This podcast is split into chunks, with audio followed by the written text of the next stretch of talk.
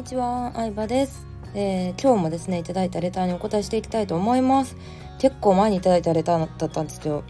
ちょっと時間が経ってしまってすいません、えー読んでいきたいと思います、えー TV でお世話になっております。ミルキーです。ありがとうございます。最近デパコスの高級ラインの香水イヴ・サンローランやシャネルディオールのパッケージがなぜそっくりなのかについて考えています。私としては高級のイメージ作り定着を狙っているのかなと考えているのですがしっくりきません。ミユさんだったらどのように調べて考察されますでしょうか？よろしくお願いします。ということでそうですね。マーケティングの話ですよね。うん私そんなになんか香水にめっちゃ詳しいわけじゃないのでちょっとねこの音声撮る前にいろいろネットで調べてみたんですけど確かに似てるんですよね。ディオールもあのリボンが上についたピンクの香水。そうあの TBA でね皆さんからいただいたいただいたすっごい可愛い香水があるんですけど四角くてリボンのあのキャップがついてるんですけどシャネルもね四角でキャップがついてるんですよね。でもまあ多分ね想像されてる通りだと思うんですよね、うん、定着を狙ってるというか。でその香水に限らずクッションファンデも似てますよね。イヴ・サンローランだったりとか。あとはまあハイブランドのうーんシャネルとかもねクッションファンデってねあの分かりますかね。なんか本当にねあのおしゃれで丸いケースに入ってて。で中にねあのファンデーションクリームファンデーションまあリキッドファンデーションみたいなのが染み込んだやつが入ってて。でそれでポチポチつけていくやつなんですよ。パッティングしながらつけていくファンデーションなんですけどクッションファンデもなんかもうポーチをちっちゃくしたみたいなデザインなんですよねケースが。うん、そのケースが可愛くてパテ買いしちゃうみたいな感じなんですけど結局多分ねあのもう香水って分かるような携帯にしてるんだと思います。他のものと間違えないように。うん。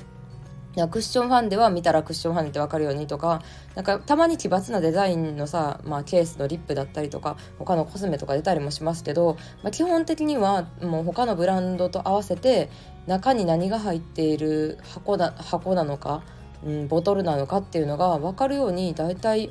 ブランドでねあの揃えてるんじゃないかなと思いますねブランドが違ったとしても。うん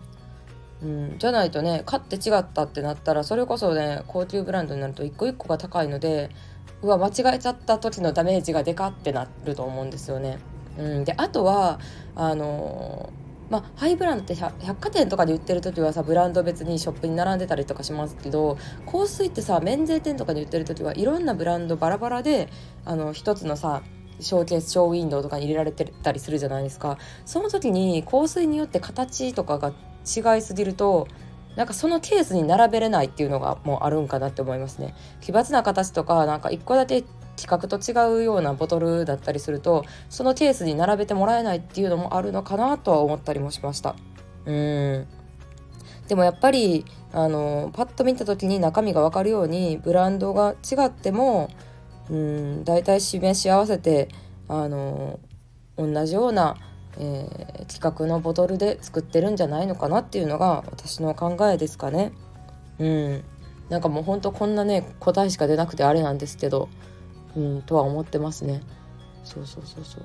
でもまああとはやっぱりなんだろうな、うん、ボトルも奇抜にしすぎるとボトルだけに金額がねかかっちゃいますもんね。割とジル・スチュワートのコスメとかも可愛いですけどケースとかが可愛いじゃないですかパッケージが。うんすごいチークとかねリップとかもねあのいちごの形を模してたりとかねあの周りにお花のなんだ彫刻みたいなのがあったりとかすごい可愛いデザインなんですけどでもねジェル・スチュワートって、ね、値段の割にねそのコスメとしての品質は低いっていうのはよく聞くんですよコスメオタクの方とかなんか YouTuber の方とかも。うん、そうなるとなんかボトルにすごいお金をかけるのか、まあ、中の品質にお金をかけるのかっていうのはそのブランドに委ねられてるわけですけどでもまあ一つのブランドだけがねあのボトルにお金をかけすぎたりすると、まあ、お金をかけた分だけ売れる話題性があるならまだね宣伝効果もあるとは思いますけどあまりボトルをね他のブランドと差別化するというか、えー規格外のものにするメリットが、まあ、小さいのかなとは思いますね。